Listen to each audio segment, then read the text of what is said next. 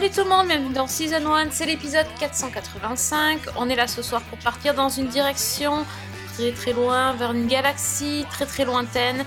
On va vous parler de Star Wars, et oui, on vous avait teasé ça la semaine euh, dernière. On va vous parler de Ahsoka, la nouvelle série sur Disney+. Euh, vous êtes bien sur Season 1, et j'accueille mes deux Jedi préférés, Priscilla. Salut Priscilla. Salut Sophie, salut Fanny et salut à tous nos auditeurs. Salut Fanny. Salut Sophie, salut Priscilla et, et salut les Padawan. Voilà, tout ça. Bon, ben, on- on- donc, je remercie très très chaleureusement mes deux co-animatrices qui ont bien voulu venir parler d'une série Star Wars dans laquelle il n'y a ni Pedro Pascal ni Baby Yoda. Ça, c'est beau. Oui, c'est euh, du dévouement.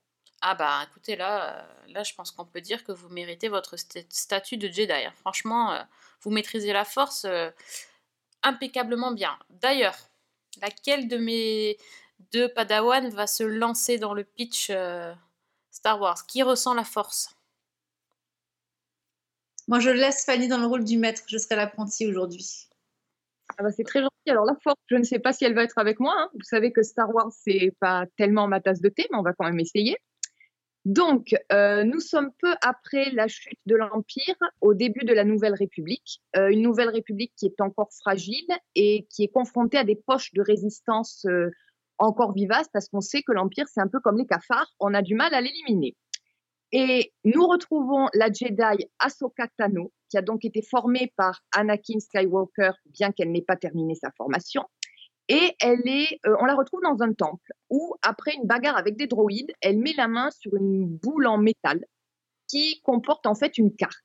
Et c'est une carte qui est censée lui indiquer la localisation du grand amiral Thrawn, qui est un haut gradé de l'Empire que certains pensent mort, mais qui aurait disparu et qui préparait une contre-offensive. Le pro- problème, c'est que la carte est codée et euh, ben, Ahsoka va demander l'aide de Sabine, qui est une jeune Mandalorienne qui est son ancienne protégée, pour, décoder la fameuse carte. Euh, alors Sabine hésite à s'impliquer jusqu'à ce qu'elle comprenne que la carte pourrait l'aider à retrouver un vieil ami à elle, le Jedi Ezra, qui a disparu en même temps que euh, Thrawn. Le problème, c'est que ben, ne sont pas les seules à rechercher le fameux amiral. Et euh, ben, il y a notamment des, des mercenaires au service de l'Empire, dont un certain Belan Skoll, qui est un ancien Jedi qui a survécu à l'Ordre 66, euh, qui bah, peut aussi retrouver l'amiral. Il est avec son apprenti. Et euh, les, les deux Jedi vont croiser aussi sur leur route la sorcière Morgane, qu'on avait vue notamment dans, je crois que c'était la saison 2 de Mandalorian. Et, et donc, voilà, elles vont parcourir la galaxie et affronter de multiples menaces. C'est un méga pitch, ça. La, la force est vraiment avec toi, Fanny. hein. Faut pas douter de tes capacités, hein, c'est beau. Donc, les paillettes, euh, Priscilla, tu nous rajoutes quoi? Sur les paillettes, on a un cast incroyable, un jeu incroyable et à chaque épisode, l'envie de se dire mais pourquoi? Pourquoi est-ce qu'on n'est pas sur un grand écran hein, chez Pathé ou chez UGC ou Dieu sait où dans n'importe peut-être petite salle, n'importe laquelle, de petite salle locale qui pourrait nous diffuser ces épisodes. On est sur une masterclass. Autant on s'était pris une, euh, gifle absolue en, en découvrant l'univers du Mandalorian qui nous a plongé dans, des, euh, dans une atmosphère de Star Wars comme on n'avait pas eu depuis très très très longtemps et qui a peut-être permis à certaines jeunes générations de découvrir les aventures euh, de tous ces héros, de tous ces protagonistes, de tous ces antagonistes qui nous font vibrer depuis des décennies. Autant on a eu envie de se, euh, mettre à hurler, je pense, quand on pensait au livre de Boba Fett, mais là, avec euh, cette série, avec Ahsoka, on est sur quelque chose qui dépasse tout ce qu'on a eu. Et vraiment, il y a juste à faire du waouh à tous les épisodes. Et, et je me dis, mais, mais vraiment, là, euh, c'était juste incroyable. Je- J'ai pas d'autre mot que ça. Je suis emballée. J'attends le mercredi avec impatience. 9h tapante sur Disney, la sortie de l'épisode. Et, euh, et en prendre plein les yeux avec euh, pareil. hein. on est sur le même rythme habituel. Un épisode, une action principale et c'est tout. En vérité, on n'est pas sur un rythme de foufou, hein. mais c'est tellement bien écrit. On prend son temps sans que ça devienne lent et embêtant, que on est sur de la dentelle, de, de la dentelle cinématographique. Les effets spéciaux sont beaux, le jeu des acteurs est parfait, la musique tombe comme il faut. Il y a des nouveaux petits personnages extrêmement attachants euh, qui vont un peu ponctuer euh, les aventures euh, et on les attend toujours avec impatience, hein, ceux-là. Euh, que euh, même les côtés dramatiques, et ben, on se dit c'est beau, tout, tout est beau en fait. Il a rien à dire. C'est la vraie masterclass. Pour moi, c'est le produit euh, ultime euh, en termes de série produite après les films Star Wars. C'est euh, c'est juste par- parfait, quoi. Bah, Parfait. dis donc, on, on a l'impression de voir tes yeux qui brillent quand tu parles. hein, C'est Ah c'est bah, c'est incroyable. pire que tous les sabres laser réunis là de la série. hein. C'est sûr que c'est euh, c'est d'une justesse. C'est c'est déconcertant, vraiment. D'accord. Ah bah dis donc, bon, moi je suis pas aussi euh, emballée que toi. Non pas que je n'ai pas aimé, mais euh, j'ai pas ce lien euh, aussi fort avec Star Wars, donc forcément euh, il y avait moins d'attentes. Mais par contre, je dois rec- reconnaître que c'est effectivement très très bien fait. Et j'apprécie énormément ces personnages-là. Bah, en fait, il y a quasiment que des personnages féminins. Et mais, des super personnages féminins, bien badass comme il faut. Je, je trouve que c'est. euh, autant Ahsoka, moi je, je connaissais un petit peu, alors pas beaucoup, beaucoup, je, je dois avouer, mais j'ai vu quelques épisodes de Clone Wars. Euh, mais euh, moi, j'ai de découvrir le personnage de Sabine. Bah, bon, déjà, tout le look, la, façon de, la façon de se mouvoir, la façon de réagir, le côté tête brûlée qu'on voit toujours dans un personnage masculin. Pour une fois, bah, c'est un peu euh, une, une fille euh, qui, qui mène la danse. Euh, même les, même le personnage de, je- par contre les noms. Alors moi je suis pas aussi forte que Fanny pour les noms. Le personnage de dans les dans les méchants là, la, la disciple avec les cheveux blancs. Euh, oui. Hyper stylé aussi. Enfin, je trouve que il y a des personnages féminins incroyables et euh, et c'était marrant parce que je, je regardais ça et ma fille est passée devant l'écran à ce moment-là et je l'ai vue se tourner et, me dire waouh mais c'est quoi ce personnage Euh, J'avais vraiment l'impression qu'elle avait elle avait euh, vu des personnages tellement féminins tellement forts euh, que c'était était presque incroyable. Moi, j'ai pas laissé regarder parce que c'est pas de son âge, certes, mais rien que de voir la nana en moto, là, c'était juste, elle a vu cette scène-là, de la, déjà les, bon, les cheveux violets, orange, ça, ça- forcément, c'était un, c'était au top, mais euh, personnage, la, la, la scène de la poursuite en moto, enfin, moto, je sais pas comment ça s'appelle, moto volante, là, euh, c'est, enfin, c'est énorme. Et ma fille, elle était bouche elle était là, ah, mais c'est trop bien. Je dis, non, tu peux pas regarder, c'est dommage. Quand j'aurai 12 ans, oui, voilà, c'est ça. Et, euh, enfin, c'est, euh, c'est franchement, euh, ça fait du bien, tout simplement, de voir des personnages comme ça. Et, et, euh, et effectivement, les petits personnages Mimi, c'est super sympa, il y en a toujours. Et bien, moi, j'ai plus craqué sur les droïdes. Je trouve que les droïdes sont hyper bien faits. Ils ont une capacité dans Star Wars de faire des, des droïdes euh, toujours, euh, toujours marrants, toujours mignons en même temps. c'est non, vraiment du Star Wars, mais version, version fille, et ça, c'est carrément cool. Vraiment, je suis un peu sur le même, la même ligne que toi. C'est-à-dire que n'étant pas forcément une super adepte de Star Wars, euh, finalement, j'ai pas forcément autant d'attentes que, que quelqu'un qui serait hyper fan. Et ce que j'attends finalement d'une série Star Wars, c'est simplement une bonne série avec du rythme, avec une histoire, avec des personnages, avec l'ambiance Star Wars, donc euh, euh, la musique, le space opéra, les créatures, le, le, le wouf des sabres laser, etc. Euh, alors, Andorre, on n'avait pas ça du tout. J'ai adoré, mais c'était vraiment une autre proposition et, et quelque chose de totalement différent. Mm. Là, par contre, avec Ahsoka, j'ai vraiment retrouvé cette, cette ambiance-là et les grands archétypes, mais déclinés au féminin. Et bah, moi, j'ai vraiment aimé, quoi.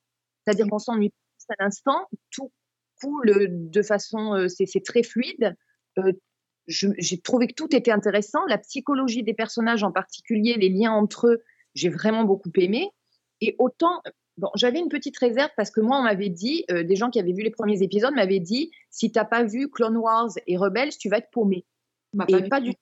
du, pas du tout eu cette impression-là parce que bah, je suis certainement passée à côté de certaines choses, mais euh, ce qu'on ne sait pas, c'est suffisamment bien euh, indiqué pour qu'on devine euh, le reste, quoi. Donc, Exactement. Ce qu'il fallait surtout réussir à faire, c'est de replacer le contexte. C'est-à-dire qu'on est vraiment après la chute de l'Empire, une dizaine d'années après, approximativement, hein, que la République se soit installée.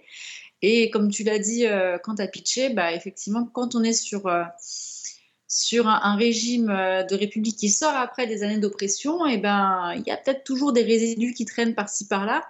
Et on a de l'autre côté bah, euh, qui a vécu, elle, des, des- des- des déchirements, des déchirures euh, extrêmes avec, euh, avec du coup son maître qui était Anakin Skywalker. Pourquoi est-ce qu'il est passé du côté des méchants? Comment ça se fait? Enfin, Elle aussi, elle a grandi dans des choses très compliquées et ça fait qu'elle est devenue euh, une Jedi un peu particulière, un peu rebelle, à l'image de sa propre disciple d'ailleurs. hein. C'est vraiment, voilà, les, comme on dirait, les chiens n'ont pas des chats, donc que ce soit Ahsoka Tano et sa, et sa disciple Sabine, on, on voit que bon, ça va être forcément quelque chose qui va créer des étincelles, mais qui match vachement bien. Donc finalement, c'était surtout ces deux éléments-là qu'il fallait réussir à recoller ensemble. On avait quelques petits indices, effectivement, sur Mandalorian, parce qu'il y a un moment, euh, voilà, ça, se rencontre, euh, on va l'avoir un peu par-ci par-là, mais c'est un personnage euh, extrêmement important. Donc moi, j'ai hâte de voir la suite, hein, parce qu'il y aura peut-être certainement des ponts qui vont se construire de façon plus, plus marquée plus tard, mais on est sur les mêmes temporalités que le Mandalorian. hein. Quelques, à quelques, quelques années près, on est, euh, on est sur vraiment la même période euh, dans la timeline de Star Wars. Ouais, c'était pas si compliqué que ça à comprendre, effectivement. Euh, ben, si on a vu un peu dans Clone Wars, euh, euh, Mm. on voit que, on sait qu'elle était plus jeune dans Clone Wars. Après, bon, c'est expliqué dans la série via les flashbacks, donc même si on n'a pas vu ça, euh, Oui. le fait qu'elle était euh, apprentie d'Anakin, euh, bah, du coup, pour nous, c'est plus une surprise que qu'une attente, mais pourquoi pas? Je veux dire, c'est pas si compliqué que ça. Et finalement, la quête de l'objet à récupérer, bon ben, c'est pour une fois, c'est pas un truc à, à transporter, c'est un truc à retrouver. C'est dans l'autre sens, mais c'est pas non plus très complexe à comprendre. Donc, ouais, je, franchement, même sans avoir vu Clone Wars en entier, je, ça, c'est pas un frein, quoi. Après, évidemment, euh, on, on do- on ne doit pas comprendre les, les petites phrases, les petites références, etc. Mais est-ce que ça nous a empêché de passer un bon moment avec, devant la série? Non. Donc, euh, Non, parce que c'est bien une bonne série. Voilà. Mm, mm. Et puis l'avantage qu'il y a, c'est qu'on a toujours John Favreau qui est aux commandes. Donc là aussi, ça permet quand même quelque chose de, de tisser de façon solide. Mm. C'est-à-dire que si on a la même personne, le même showrunner qui supervise tous les projets, et ben il y a un moment, ça permet aussi à chacun de retomber sur ses pattes. Et puis il sait ce qu'il met dans tous ses produits. Même si évidemment il n'est pas seul à, l'écriture, il n'est pas seul à diriger, euh, diriger les équipes, loin de là.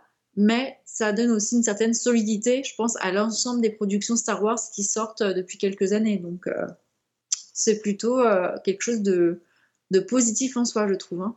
Oui, il y a une continuité et euh, il y a une patte euh, que tu retrouves euh, chez John Favreau, mais pas que. Enfin, dans cet univers-là, tu sais, tu sais où tu mets les pieds en tout cas.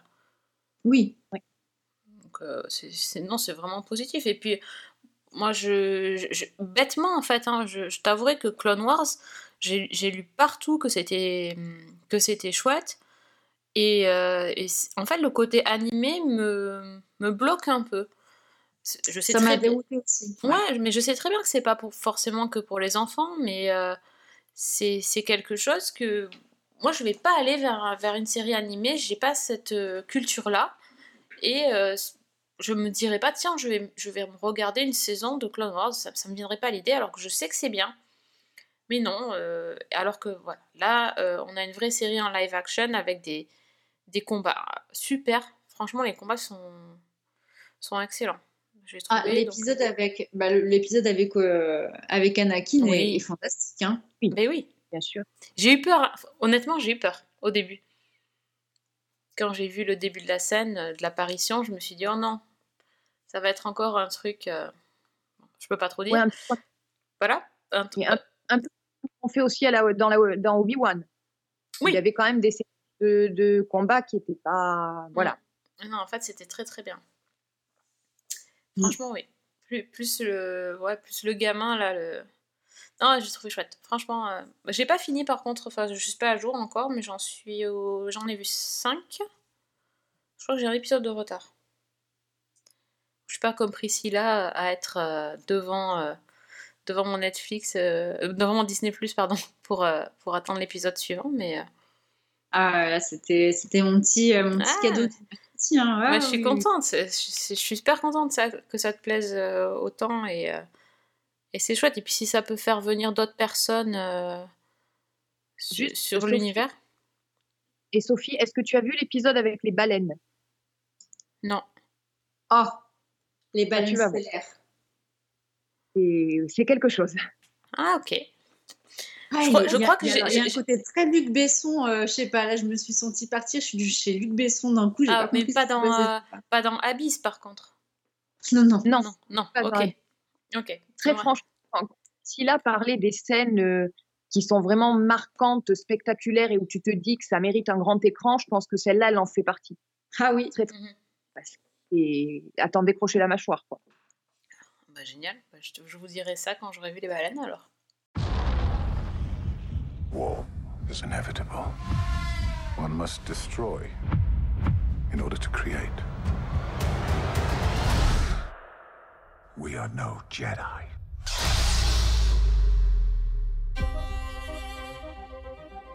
I started hearing whispers of Thrawn's return as heir to the Empire. What happens when we find Thrawn? Power, such as you've never dreamed.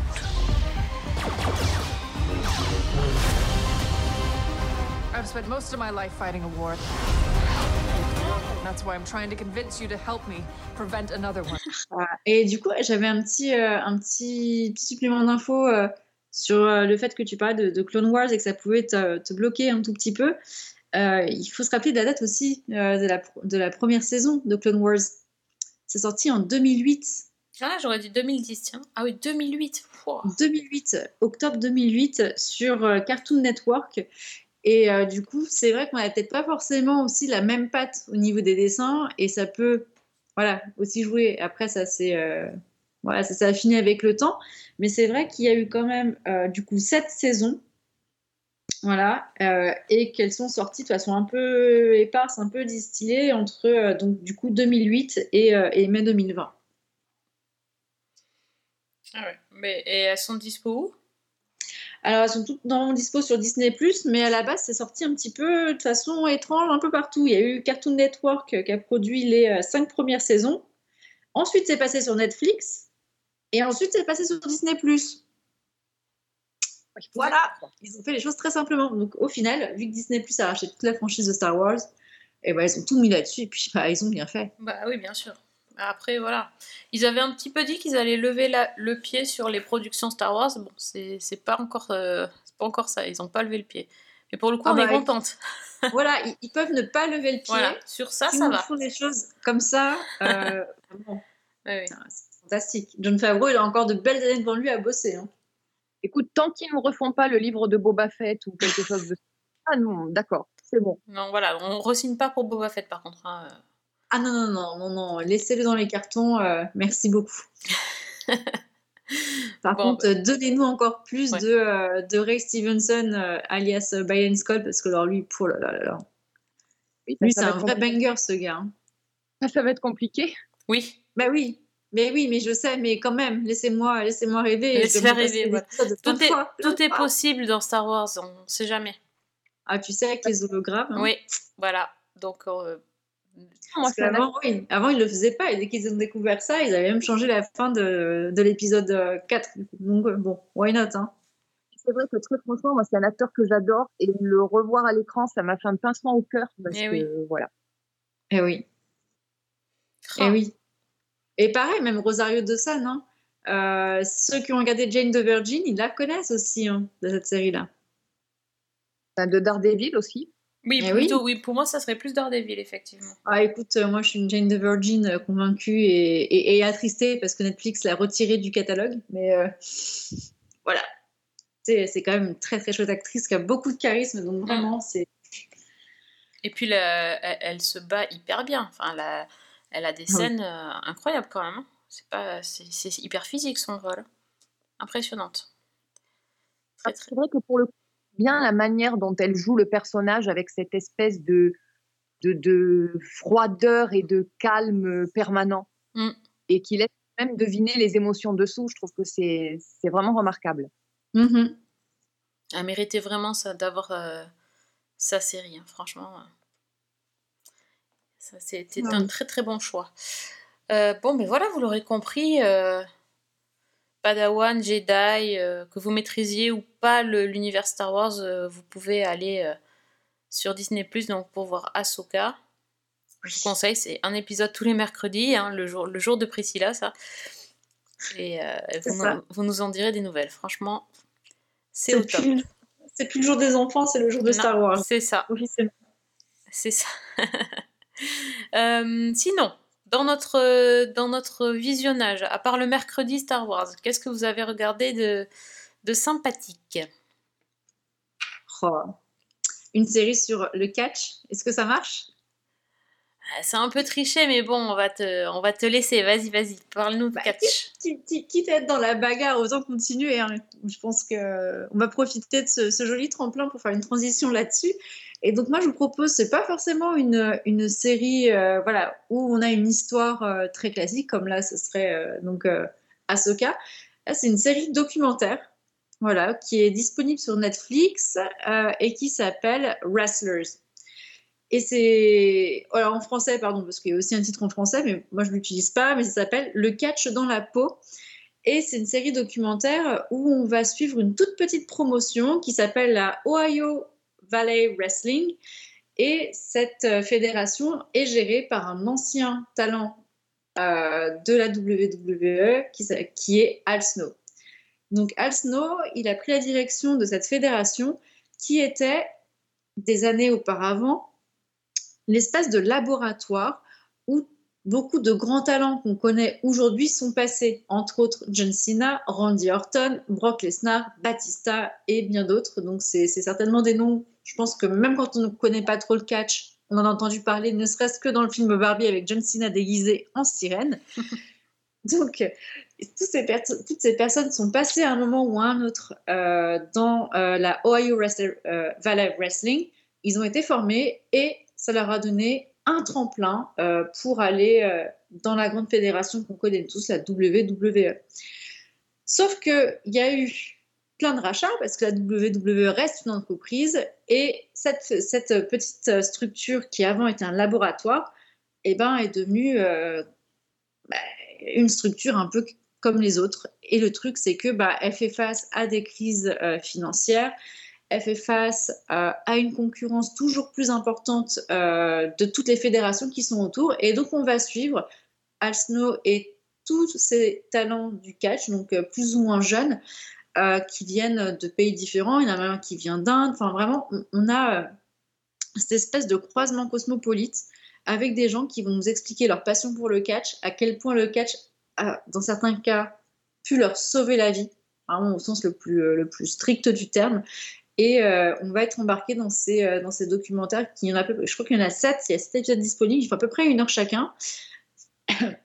Et ça permet du coup de découvrir tout ça, comment ça fonctionne, comment est-ce qu'on construit les histoires, comment est-ce qu'on construit les gimmicks des personnages, qu'est-ce que c'est qu'un heel, qu'est-ce que c'est qu'un face, qu'est-ce qu'on essaye d'amener et qu'est-ce qu'on essaie de dire sur la société aussi à travers toutes ces histoires et ces rivalités entre les gentils et les méchants qui nous font tant rêver. Donc voilà, c'est disponible sur Netflix, ça s'appelle Wrestlers et je vous la conseille à 300% parce qu'on apprend énormément de choses. Wrestling is my escape. I'm glad I get to hit people, so I don't want to do any bad things anymore. OVW is the little engine that could. You get outside of WWE and AEW, the best wrestling in America is taking place right here. You're not go one on one with me? Oh, très très bien. Bah écoute, un peu de catch, euh, ça change des sabres laser en même temps. Euh, Fanny Bah aussi, oui. t'as une série où on se bagarre ou c'est plus calme? Ah non, moi j'ai une série où on se bagarre et où on se bagarre dans l'espace en plus. Tu vois, je, je fais la continuité d'Asuka. Non mais Fanny, autre- tu, tu es un vrai Jedi toi. Ouais, non, mais c'est une autre galaxie très très lointaine. Euh, c'est une série euh, qui s'appelle Fondation, qui est sur Apple TV et il y a deux saisons disponibles. Alors, c'est basé sur des romans d'Isaac Asimov, euh, dont la parution a commencé dans les années 50. Euh, c'est un truc qui est réputé inadaptable. En gros, il y a sept tomes et à peu près 3000 pages. Et la série, déjà, elle est difficilement pitchable d'ailleurs. Donc, je vais quand même essayer. Euh, Fondation, ça se déroule dans un futur euh, très lointain, puisqu'on est en 12065, je crois, qu'on commence la série. Et on a ben, un empire galactique, mais pas celui de Star Wars, qui est gouverné en fait par une dynastie de clones. C'est-à-dire que tous descendent de l'empereur d'origine qui s'appelait Cléon depuis des siècles. Et donc, ben, en fait, à tout moment, il y a trois Cléons sur les trônes le plus jeune qui s'appelle Dawn, qui apprend les ficelles du métier, euh, celui euh, qui est dans la fleur de l'âge, qui s'appelle Brother, qui est joué par Lee Pace et qui dirige le gouvernement, et l'aîné, Dusk, qui lui apporte son expertise, sa sagesse et sur, ce qu'il a vécu. Le truc, c'est que bah, tous les empires finissent par chuter. Et il y a un homme qui s'appelle Harry Seldon, qui est joué par Jared Harris, qui est un mathématicien psycho-historien c'est-à-dire qu'en fait, il a conçu un espèce d'algorithme très complexe qui prédit l'avenir. Et ce qu'il a prédit, c'est l'effondrement euh, bah, de toutes les planètes et la destruction de toute civilisation. Et donc, pour limiter les conséquences euh, potentiellement dévastatrices, il souhaite établir sur une planète très éloignée, la planète Terminus, une espèce d'organisation qui rassemblerait toutes les connaissances pour pouvoir reconstruire au plus vite la civilisation si elle venait à chuter. Alors le problème, c'est que c'est pas du tout du goût des clones dirigeants parce qu'ils voient leur autorité, leur pouvoir et leur mode de gouvernement remis en question. Et donc, en gros, on va suivre dans la première saison la mise en place de cette fondation et les tentatives de Harry Seldon euh, pour, euh, pour l'implanter, les manigances gouvernementales et dans une deuxième ligne temporelle, 35 ans plus tard, les conséquences de l'établissement de cette base de données sur Terminus. Alors, euh, là, c'est en gros, c'est la saison 1. Et pour être tout à fait honnête, moi, j'avais commencé à la regarder et j'ai complètement décroché. Parce que c'est une saison qui est assez lente à tout mettre en place. Les épisodes sont assez longs, ils font une heure en moyenne.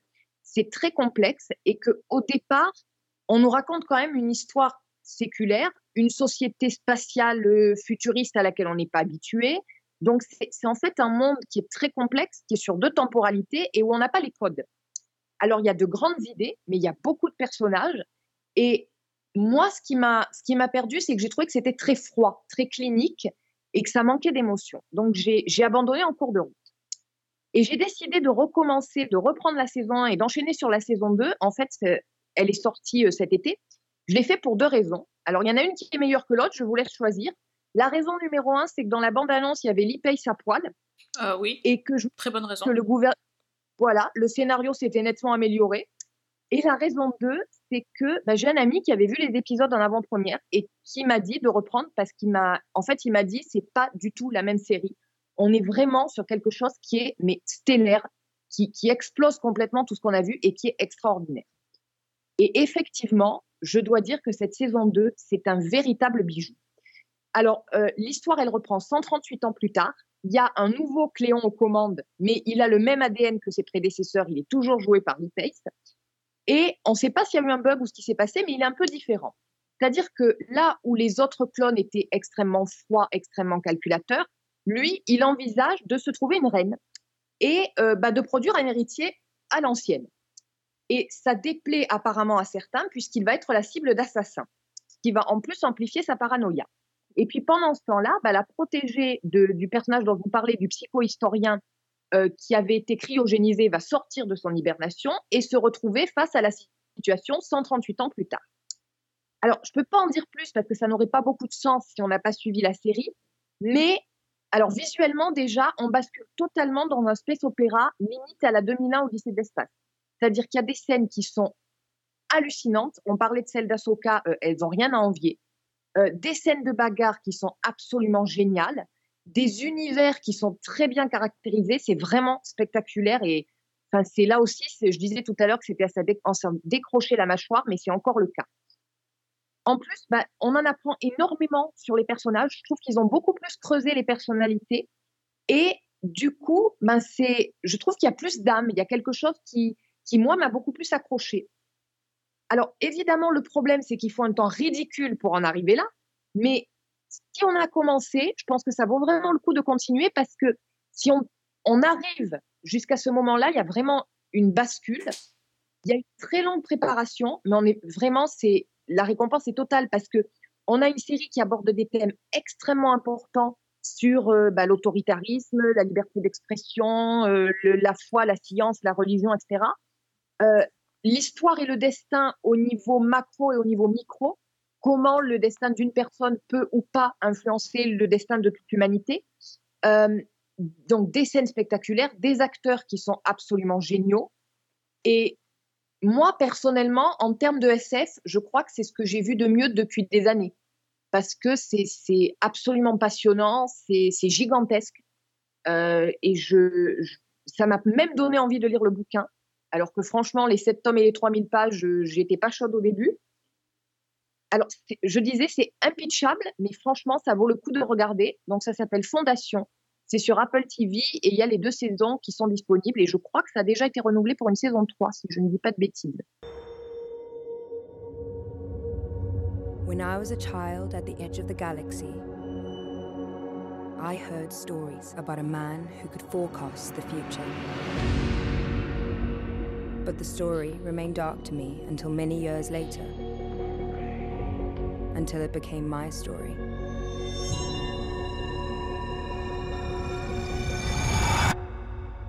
Until it became the only story.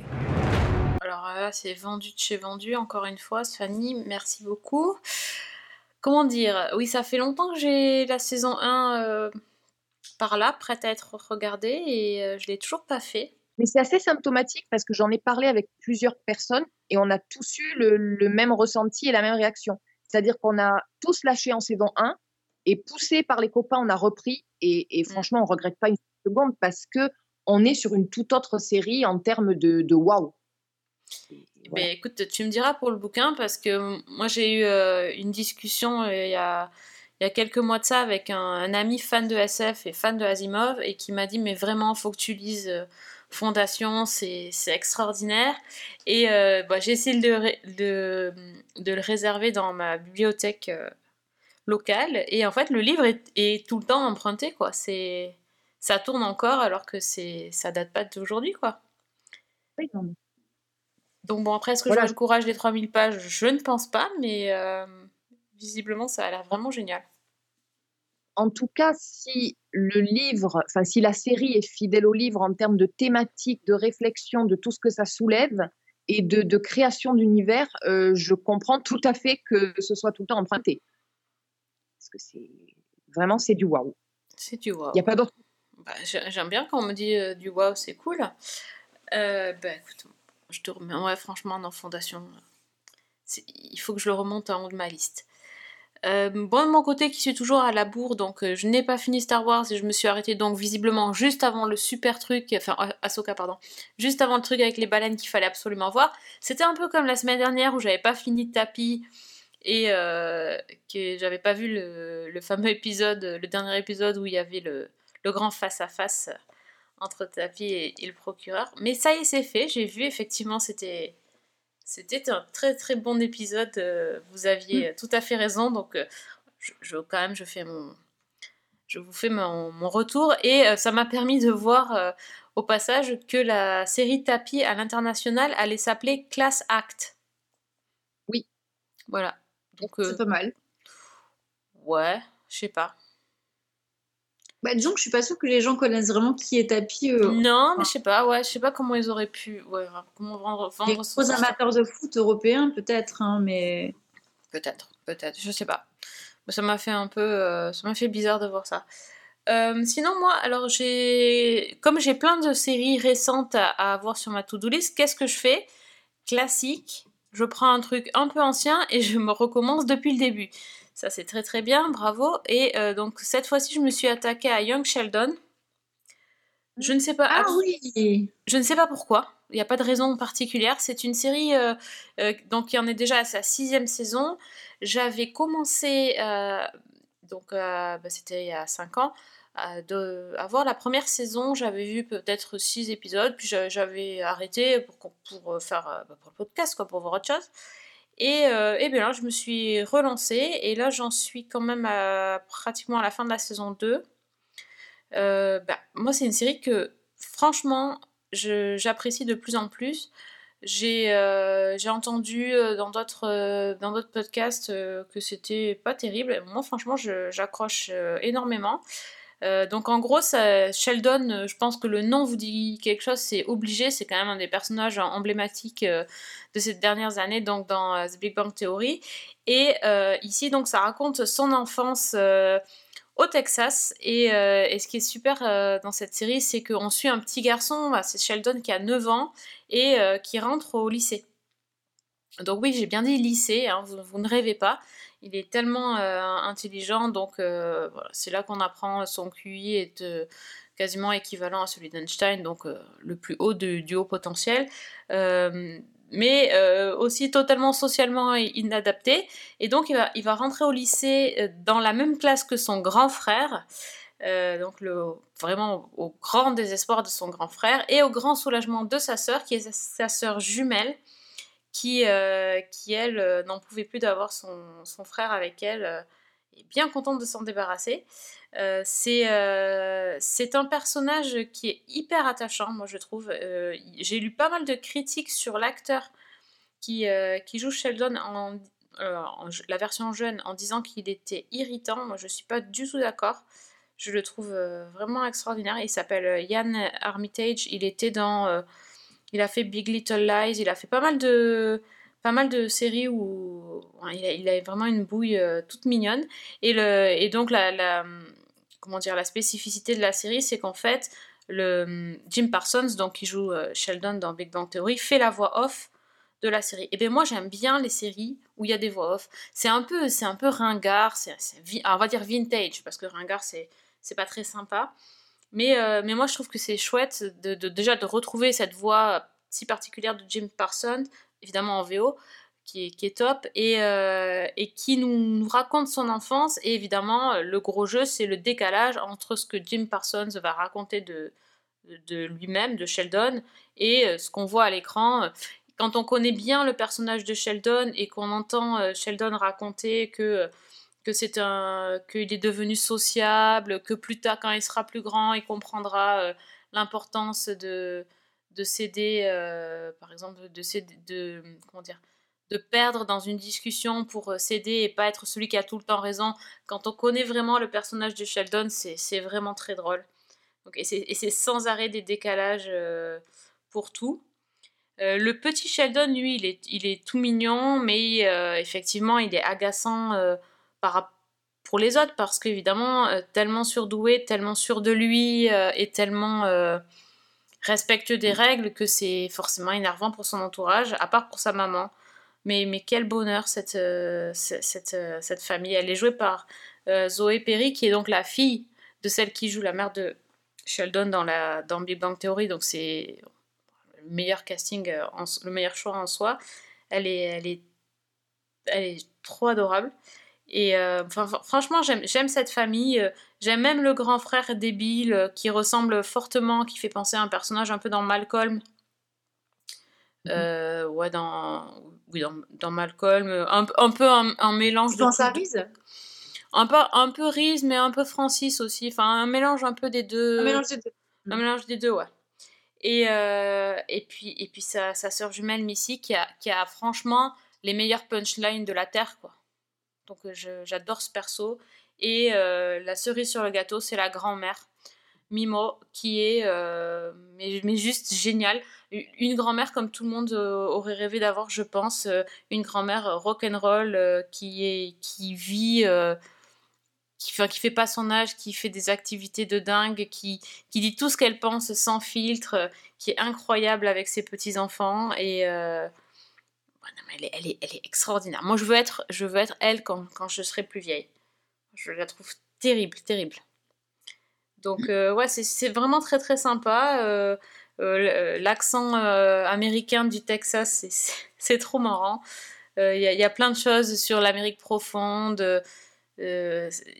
sur, sur beaucoup de... enfin, en plus ça se passe dans les années euh, 90 donc voilà c'est un peu retour à, à l'adolescence on retrouve des choses euh, des objets un peu désuets, euh, des façons de s'habiller euh, un peu différentes, des façons de penser, des façons de vivre aussi différentes. Et vraiment, j'apprécie particulièrement cette série. Donc, si vous avez envie de découvrir la jeunesse de Sheldon, donc ça s'appelle Young Sheldon, c'est sur Netflix. Alors Netflix, ils ont, fait, ils ont fait fort, ils ont directement mis à dispo les 5, saisons.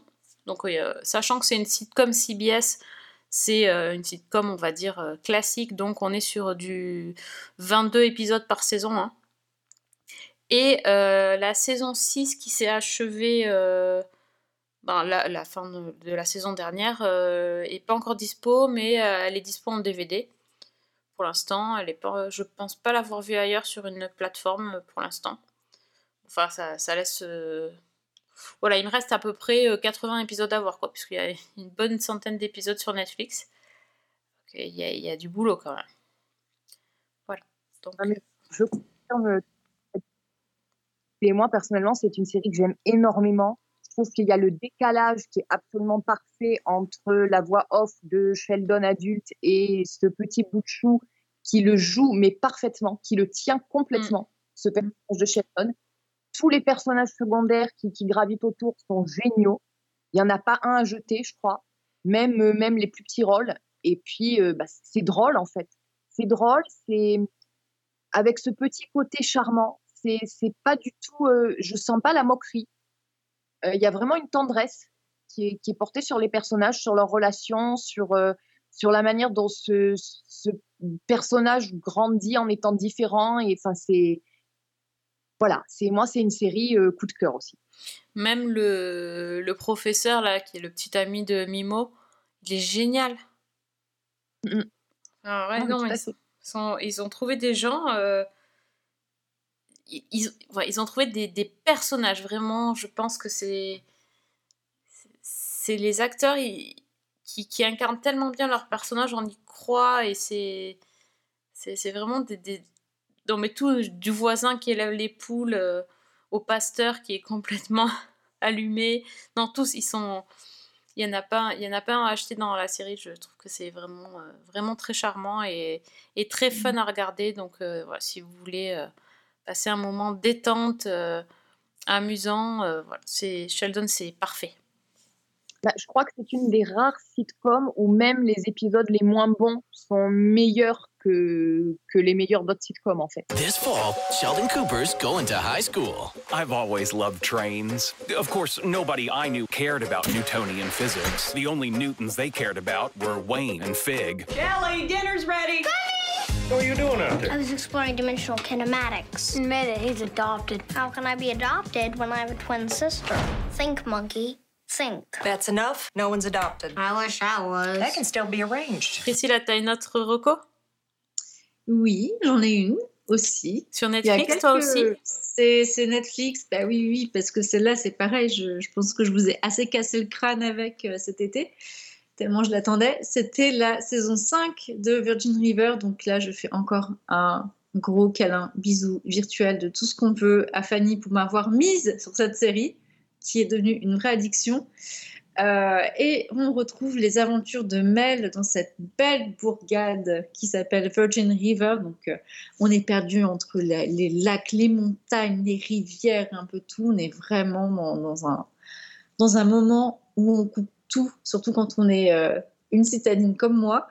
On voit des paysages qui sont incroyables et on est dans du bon drama comme on les aime, avec du suspense, de l'amour, des rebondissements. On est sur une saison 5 de 10 épisodes qui font à peu près, une heure globalement. On est, on sur, ce genre de, durée. Et, euh, Mel euh, et Jack nous lâchent quand même sur des choses un peu compliquées en fin de saison 4. Donc Jack est en couple avec Mel, mais il serait le papa de jumeaux de son ex-copine qui a tout fait pour le récupérer, jusqu'à révéler en fin de saison 4 que, eh ben, euh, elle lui a fait croire que c'était le père des, deux- enfants qu'elle attendait, mais en fait, pas du tout. Donc on s'arrête sur une fin de saison 4 avec cette espèce de cliffhanger qui sort comme ça, comme un coup de tonnerre, en se disant, Ah mais on pensait que ça allait compliquer tout dans la relation entre Jack et Mel, et en fait, pam. Et ben là, on est sur un bon, bon traumatisme avec le fait que, bah, et ben non, la méchante Charmaine, parce que c'est un peu le, le rôle qu'on essaie de lui donner, et ben a menti à Jack pendant tous ces mois. Hein. Et donc, on démarre sur la saison 5 avec donc euh, ce questionnement de OK, euh, donc euh, qui est donc le père de ces jumeaux? Quid de tout l'espèce de trafic de drogue qu'on commence à voir apparaître de façon beaucoup plus marquée sur la saison 4 Qu'est-ce que va faire le téméraire Brady qui fait souvent les mauvais choix dans ce contexte-là? Et qu'est-ce que va devenir aussi, bah, entre autres, Doc, qui est euh, le médecin euh, de famille, ça fait 30 ans qu'il est installé là-bas, avec euh, sa cécité qui commence à être de plus en plus, de plus, en plus importante et qui va mettre sa pratique certainement en péril dans, dans plusieurs épisodes. Donc il y a toutes ces choses-là. Il y avait aussi d'autres dramas avec un cadavre qui a été caché euh, dans la forêt par, euh, par le gentil Preacher. Alors lui, on dirait le bandeau sous confession quand on le voit, mais pour aider euh, une femme battue et malmenée par, par un ex, et ben, et ben voilà, hein, il y a eu un cadavre sur les bras, donc il a fallu se débarrasser. Et on a tout ça qui est mélangé ensemble. Donc ça donne la saison 5 de Virgin River avec un espèce de double épisode assez traumatisant. Hein, faut, faut, faut aussi le, faut aussi le souligner avec l'incendie euh, qui va se déclarer. Donc, euh, comme ce qui se passe aux États-Unis, donc on est encore sur quelque chose de, très, réaliste pour le coup. C'est euh, les feux de forêt et là, bah, Virgin River ne va pas y échapper et on a ce double épisode qui va être vraiment, vraiment percutant. Moi, je j'étais pas bien, hein. vraiment de, voir comment ça a été tourné, la justesse avec laquelle ça a été fait et et la gestion de tous ces personnages et de toutes ces intrigues en même temps, eh ben, je trouve que c'était drôlement bien ficelé, donc euh, c'était plutôt bien. C'est une saison 5, moi, qui m'a ravie. Donc, il y a 10 épisodes. Et en plus, on a le petit bonus de, Noël. Ils vont nous sortir deux épisodes de Noël pour apporter des réponses sur les cliffhangers qui nous lâchent à la fin de ces 10 premiers épisodes. Donc ça, c'était plutôt pas mal. Moi, je trouvais que stratégiquement, c'était bien. Et je suis trop contente de savoir que je vais avoir encore une mini dose dans très peu de temps qui va arriver et des questions euh, que je ne veux pas aborder ici si vous n'avez pas vu la saison 5 parce que franchement, il y a quand même des trucs euh, assez costauds euh, à découvrir sur cette saison. Il y a aussi des choses qui vont pas du tout. Voilà, sur un événement particulier qui va arriver à Mel, donc qui est enceinte euh, qui démarre sa grossesse et la réaction de Jack qui a soulevé beaucoup, beaucoup, beaucoup de questions et, euh, d'indignation euh, sur, sur Internet. Parce que sa grossesse ne va pas se passer forcément de la meilleure des façons et Jack a une, ouais, a, une approche assez, assez spéciale de, de, de cet événement qui, euh, qui, je pense, va peut-être aussi euh, vous braquer. Moi, ça m'a braqué, c'était le sentiment que j'avais eu. Je me suis demandé si c'était normal, et en fait, euh, oui, c'était tout à fait normal. Et, et, je vous invite vraiment à regarder la série pour ça et à me donner votre avis, parce que je peux pas lâcher la, la raison qui est derrière. Mais en tout cas, globalement, c'est un beau succès. Moi, je l'aimais bien. Il y a toujours des défauts. C'est toujours pas la série de l'année. C'est pas c'est pas une série sur laquelle on va caler des awards et des Grammys et tout ça, mais ça reste un excellent divertissement et encore plus sur une saison de rentrée où on a besoin de, de lâcher un petit peu avec ce rythme complètement intense qu'on a en septembre. Donc c'est Virgin River et c'est encore dispo sur Netflix. You're to be a fantastic father. You might even be better than me at it. Oh, really? I know you don't mean that. Obviously not.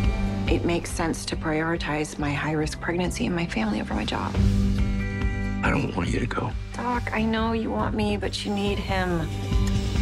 You never know when the love of your life is gonna walk right into this bar. Alors moi, c'est bizarre, parce qu'avec tout ce qui se passe dans le, le drama et le... C'est ma happy place. C'est c'est très curieux, c'est très paradoxal, parce que voilà, niveau événement dramatique, il se passe pas mal de trucs, mais c'est presque une série feel good quand même pour moi, donc c'est très très curieux. Euh, après, c'est vrai que moi, le, le double épisode sur l'incendie, effectivement, il est très fort, mais c'est surtout le, on va dire le, le problème euh, Mel Jack qui, voilà, qui m'a bien bien secoué cette saison. Et j'ai eu la même réaction que toi, et apparemment que beaucoup d'internautes. Et puis aussi le, le tout, tout le l'arc narratif autour de la sœur de Jack. Oui, Moi, c'est les deux trucs qui m'ont euh, qui m'ont bien secoué cette saison. Et qui est par contre, alors contrairement à ce qui se passe entre le personnage de Mel et de Jack, euh, où c'était quand même euh, assez surprenant en fait euh, cette, le, le traitement qu'il y a eu de l'événement qui regarde plus particulièrement Mel, la sœur de Jack, j'ai trouvé ça absolument génial en fait. hein. Donc euh, là, c'est pas c'est pas un gros spoil parce que c'était déjà euh, souligné dans la saison 4. Donc la sœur de Jack en fait euh, a été euh, victime euh, d'agressions sexuelles, voire même de viol, hein, par son ex son ex conjoint. Et sur cette saison, elle va témoigner donc au tribunal pour pour faire en sorte que cette personne tombe parce que il y a eu elle qui a été victime, mais elle n'est pas la seule. Et elle va prendre vraiment tout son courage à deux mains pour, pour faire entendre sa voix. Et le témoignage qu'elle va porter au tribunal justement sur, euh, sur la condition des femmes, leur traitement, la prise en compte de leurs paroles, euh, face en plus à une avocate de la défense hein, qui, qui est une, femme, et ben c'était euh, une grosse claque dans le pif. Et, je pense que c'était aussi, par exemple, bah, où est-ce qu'on pourrait taxer et là complètement légitimement de, de masterclass sur, sur, une enfin, sur une plaidoirie euh, par rapport à- au, au traitement des femmes qui, euh, qui, dans beaucoup de cas, et même en France, euh, ne passent même pas le stade, voilà, le, le stade du dépôt de plainte. ou alors, quand elles y vont, elles vont avoir le droit de, de rentrer chez elles en pleurant encore plus parce qu'il n'y aura pas assez de preuves, alors que bah, la preuve, c'est que pas besoin d'en chercher plus. hein. Un viol, c'est un viol et euh, qu'il y a beaucoup de choses qui sont déboutées. Donc j'ai trouvé ça très bien euh, que ça soit mis en avant et que ça soit amené avec autant de force et autant de justesse, effectivement. Vous me donnez tellement envie de voir cette série à chaque fois que vous en parlez. Et, euh, mais en fait, comment vous la classez? C'est un soap? C'est pas un soap? C'est hybride. En fait, à la base, c'était des livres qui sortaient un peu, euh, enfin, qui sortaient dans les collections Harlequin. Donc euh, c'est euh, c'est très romancé, c'est très des histoires d'amour, c'est des histoires de, de romance et tout ça, mais il y a quand même beaucoup de, de drama qui pimente tout ça. C'est pas le long fleuve tranquille, hein. c'est pas il y a une histoire d'amour, un petit peu de tension et voilà. Non, t'as as beaucoup d'éléments euh, qui, qui peuvent te piquer, euh, qui peuvent te faire réagir, qui peuvent te, te secouer pas mal. Et, euh, et des fois, tu te demandes un peu d'où ça sort, mais pour une raison que j'ignore, il y a une magie qui opère là-dessus et tout retombe à sa, pa- à sa place, littéralement. Quoi. Exactement. Donc, euh, c'est de la drama comédie parfois. Donc, des fois, ouais, il y a des moments qui sont un peu rigolos, un peu plus légers. Et, euh, et là, dans, dans le, le petit truc feel good, c'est euh, la création d'un couple inattendu à la clinique. Et ça, franchement, j'ai trouvé ça juste absolument fabuleux. Alors, ça, c'était ma petite pépite de la saison 5. C'était la- la- la- la- l'avènement de, de ce nouveau couple qui sort vraiment de nulle part, mais euh, moi qui me donne bien envie de savoir c'est ce qui va, ce qui va se passer euh, par la suite pour les deux. Et puis reste aussi une question quand même, c'est Charmaine va-t-elle accoucher un jour? Et Charmaine, à mon avis, euh, vu ce qui se passe euh, dans l'épisode 10, euh, je suis même étonnée qu'elle n'ait pas perdu les os. hein. Oui, bah, ça fait un moment maintenant. Ça fait cinq saisons pratiquement. Écoute, c'est les jumeaux, ça prend peut-être plus de temps à produire. Hein. C'est les grossesses d'éléphants, en fait, c'est ça? C'est ça. Là, c'est peut-être ouais, le, le point qui fâche euh, parce qu'on a enfin la révélation, genre vraiment sur la ligne du finish, on a la révélation de qui est le père des jumeaux. Ok.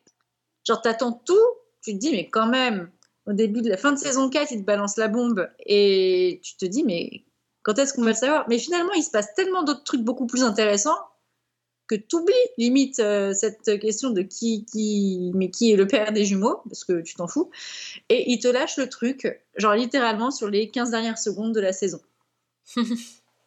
Ça fait Voilà. très soap quand même, ça. Pour le coup, la révélation juste à la fin de la saison. euh, Voilà, et donc ça, c'est, ça va être dans le, le petit, le petit double cadeau sous le sapin qu'on va avoir euh, pour les épisodes de la saison de Noël, effectivement.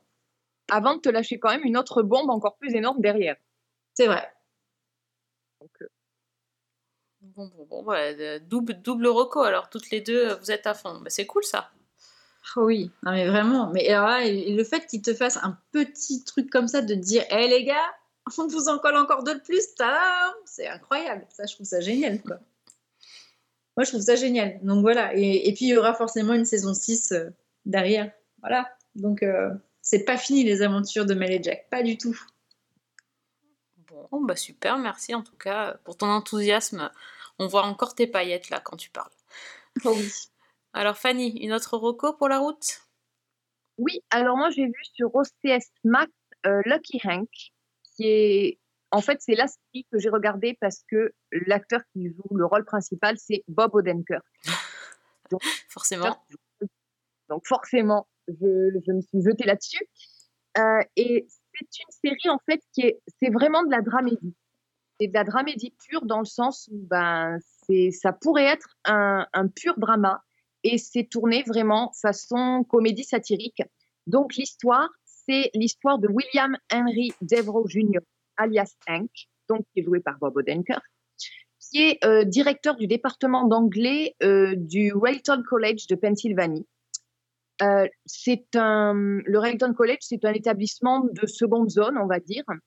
Et donc, Hank, à 50 ans passés, il traverse une, bah, une crise existentielle. Donc, déjà, il a cette carrière qui est au point mort. Il a une carrière littéraire qui ne va pas mieux. Il a dû publier un bouquin et puis plus rien. Euh, beaucoup de rivalité avec ses collègues. Du côté de sa vie privée, ça va pas mieux. Il est marié avec Lily, qui est jouée par Mireille Enos, et le couple bat de l'aile. Et sa fille, euh, qui est adulte, euh, qui s'appelle Julie, ne vient le voir que pour lui taper de l'argent, en gros. Et en fait, il va y avoir un événement qui va euh, faire basculer le personnage.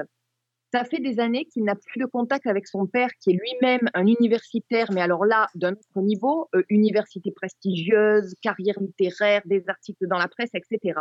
Et c'est justement par la presse qu'il apprend que son célèbre père prend sa retraite. Et c'est un petit peu l'élément qui va le faire vriller.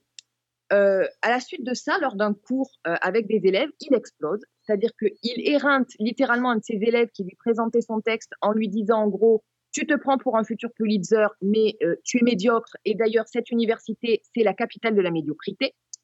Et ce coup de sang est filmé par les élèves, mis sur Internet. Ça commence à faire le buzz. Et du coup, ben, le personnage de Hank est menacé de renvoi. Il est convoqué par le principal. Ses collègues, certains le soutiennent, mais beaucoup commencent à manigancer pour euh, essayer d'obtenir son poste. Et donc, ben, en l'espace d'une semaine, notre bon Hank va se faire casser le nez par un collègue. Il va commencer à penser que sa femme a une liaison et il va se retrouver à menacer de tuer des oies en direct à la télévision. Voilà. Donc, Ouh là il là. est au bord de la, de la dépression, des deux, comme vous voulez. Alors, c'est une série euh, qui est déjà, elle est tirée d'un roman de Richard Russo que moi j'avais lu qui s'appelle Un rôle qui me convient en français. Et c'est typiquement euh, le genre de, j'allais dire, de comédie universitaire comme on en connaît dans la littérature britannique et la littérature américaine. C'est-à-dire que en gros, et la série le reprend beaucoup, il y a vraiment cet aspect de comédie et de satire sur tout le système universitaire qui est poussé à l'extrême euh, et qui brocarde bah, tout le système éducatif de, ces universités-là avec un côté pédant, inégalitaire, euh, déconnecté des réalités, avec les petites manigances, les, les, les liens entre collègues, les, les petites tentatives, les petites euh, tentatives pour essayer d'imposer son petit pouvoir, enfin, tous les éléments les plus triviaux du, du milieu universitaire américain. Euh, et ça, c'est très bien rendu. Et il y a vraiment des scènes, les, les scènes de Hank avec ses collègues, elles sont généralement absolument hilarantes et absolument géniales. C'est aussi une comédie parce que on reprend vraiment ce personnage qui est assez typique aussi du mec de 50 ans qui commence à perdre pied, qui se retourne sur sa vie, qui voit que d'après lui, il n'en a rien fait, que qu'il a tout raté et qui est euh, cynique, qui épargne absolument personne dans ses réflexions. Il a d'excellentes punchlines, mais qui en même temps est très amer et, c'est, qui est parfois limite ridicule. Et Bob Odenkirk le joue très bien parce que au départ, on a ce personnage qui est très antipathique, mais qui au fil des épisodes commence vraiment à gagner en profondeur et on s'attache à lui. Parce qu'en fait, je pense que la série adopte son point de vue. Donc on a un côté euh, désenchanté, mélancolique. C'est, quelque chose de très touchant, je trouve.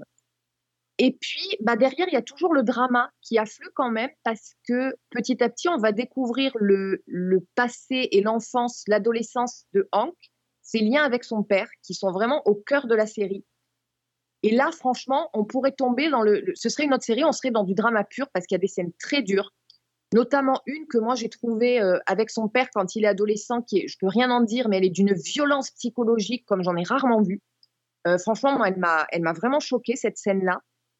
Mais on reste toujours dans un drama qui est polissé, c'est-à-dire que on, on est toujours dans une comédie qui, par moments, prend des teintes très mélancoliques, très douces amères, mais c'est vraiment quelque chose d'assez insolite. Je trouve que le traitement est intéressant. Bob Odenkirk, il est absolument parfait. Euh, Mireille Enos aussi. Il y a des, les personnages secondaires en général sont très bien campés. Euh, il y a notamment, enfin, il y a beaucoup, beaucoup de, de, rôles secondaires qui sont intéressants. On retrouve notamment euh, Kyle MacLachlan en guest, qui joue alors un tout petit rôle, mais qui le fait très bien. Et de manière générale, moi, c'est une série qui, bah, qui vraiment m'a, qui a touché quelque chose en fait chez moi. Je pense que c'est dû à Bob Odenkirk parce que vraiment masterclass comme d'habitude, mais aussi pour la narration parce que moi j'étais vraiment partie sur une comédie, euh, quelque chose d'un peu picaresque, un peu comédie de mœurs, un peu euh, comédie sur le milieu universitaire. Et il y a petit à petit le portrait de cet homme qui dessine. Et vraiment, euh, bah, c'est moi ça m'a touché quoi. Donc je crois que ça vaut le coup d'y jeter un œil. Ça s'appelle Lucky Hank. Et il y a huit épisodes de 45-50 minutes sur OCS. Professor, you barely said anything in an hour and a half. Could you please, just for once, say something? Your only novel isn't even available at your own campus bookstore. You? You're here! The fact that you're here means you show very little promise. Did that sound harsh? I'll smile through the rest of this. You are here at Railton College, mediocrity's capital. Ouais, ça va, ça va beaucoup me plaire cette série-là. Donc OCS, ok. Waouh. Bon, alors euh, moi pour terminer, j'ai pas vraiment une reco série, j'ai tout simplement, euh, bah, je voulais partager la, la, bonne nouvelle de la semaine quand même. Euh, c'est la fin de la grève des scénaristes, donc je voulais qu'on, voilà, je voulais en parler un petit peu. Euh, si vous avez suivi, vous avez, euh, vous avez vu qu'en, fin de saison dernière, les, scénaristes puis les acteurs se sont mis en grève, euh, le, tout chapeauté par euh, la, la, guilde, la, guilde des auteurs d'Amérique, qui est vraiment un énorme syndicat qui, qui chapeaute tout ça et qui était en négociation avec euh, les studios. Et euh, là, ça y est, donc le, syndicat a, a tweeté euh, que c'était terminé, qu'ils étaient allaient reprendre le travail. Ils ont repris le travail donc le 27 septembre normalement. mais donc en, gros, pour résumer le truc, c'est qu'ils ont enfin trouvé un accord avec, les, avec les studios. Euh, il y avait plusieurs, euh, plusieurs points qui étaient abordés sur. Plusieurs points qui, embêtaient les scénaristes et, pour, et pour cause, donc, notamment l'utilisation de, de l'IA. pour, pour rédiger des scripts et aussi pour les figurants. Donc, visiblement, il y, aurait eu un accord trouvé sur l'utilisation de l'IA avec une, une, espèce de texte qui encadrerait, euh, qui encadrerait cette, cette utilisation. Il y, a, vraiment, ils ont, ils ont rédigé des règles. Euh, je ne veux pas vous les lire parce que en fait le document fait 90 pages. Donc euh, faut vraiment, euh, faut vraiment vouloir pour, pour lire tout ça. Euh, bon, en gros, en tout cas, ils ont trouvé, ils ont réussi à réglementer euh, l'utilisation de l'intelligence artificielle et ça, c'est déjà une bonne chose. Après, à voir exactement dans les détails comment ça se, comment ça se passera. Euh, il y avait aussi euh, dans la balance un gros problème de, salaire. Euh, et, et, là, c'est surtout par rapport aux plateformes de streaming que, que le, problème était là parce que les, les auteurs touchaient pas de, de primes en fonction du succès de la série. Ils avaient droit à un, un, salaire, un cachet d'auteur et puis plus rien. Là, ça y est, visiblement pour les plateformes de streaming, ils auront droit à un bonus qui sera lié au succès de la série, euh, avec des règles ultra strictes et un, des pourcentages selon le nombre d'abonnés qui ont visionné le programme sur les 90 premiers jours d'exploitation. S'il y a tant de pourcentage d'abonnés qui ont vu la série, alors les auteurs de, de, la dite série pourront avoir un bonus en plus de leur salaire. Ça, risque encore d'être euh, d'être compliqué, surtout qu'on sait quand même que les plateformes de streaming sont pas les, premières à donner leur, euh, leur audience et leur taux de visionnage, donc je ne sais pas comment ça va marcher cette histoire-là. Euh, et dernier point, il y avait aussi un, une histoire de, ben, de un problème en fait dans les, writers' room de, personnel tout simplement parce qu'en fait les studios n'embauchaient pas assez d'auteurs pour écrire une série. Donc euh, ils se disaient, euh, moi j'embauche d'auteurs, moi ça va me coûter de l'argent et euh, il fallait toujours que les auteurs en fassent plus, ben, fassent le boulot de deux personnes au lieu de faire. En gros, c'est ça. Donc là, ils ont, ils ont encadré la chose en disant il y a des vraies règles. Euh, si la série euh, fait euh, au moins six épisodes, il faudra avoir minimum trois auteurs, par exemple. C'est ce genre de règles qui, ont été. c'est l'accord qui a été trouvé. Donc, en fonction du nombre d'épisodes, il y aura un nombre d'auteurs minimum à respecter. Ça sera, ça sera pas. on peut pas faire exactement tout ce qu'on veut. Enfin, c'est le, le genre, les gens, le genre d'accords qui ont été conclus. Il faut dire que quand même, euh, pour le coup, la grève a, duré vraiment très très longtemps, 140, 148 jours. Ça, ça fait ça fait 5 mois. Donc euh, ça a commencé vraiment à, paralyser l'industrie. Et puis euh, une rentrée, autant la fin de saison, je pense que ça passait, autant une rentrée avec une grève des scénaristes, ça, ça a quand même repoussé pas mal de saisons et ralenti l'industrie. Donc là, c'est chouette. Par contre, euh, je sais pas si vous avez vu passer, mais les acteurs sont toujours en grève. Ils reprennent les négociations lundi, je crois. Donc euh, j'espère que ça va, fini. ça va suivre aussi.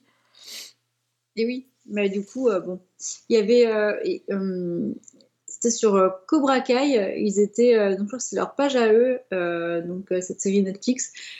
Bah, normalement, on aurait dû avoir la fin de saison là, là vraiment pour, euh, pour septembre. Du coup, euh, donc bah, avec la grève, bah, malheureusement, c'est tombé à l'eau.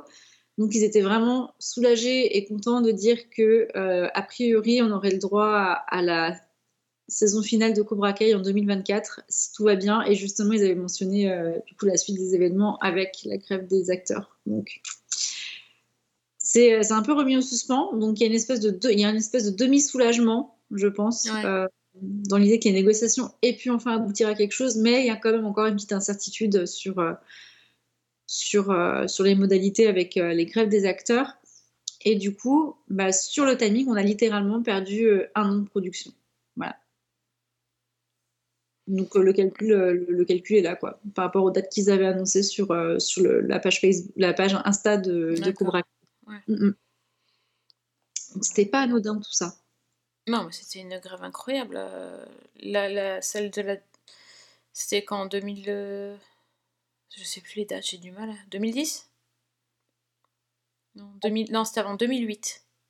La première grève, là. Elle avait duré 100 et quelques jours. Mais là, Mhm. 148, c'est.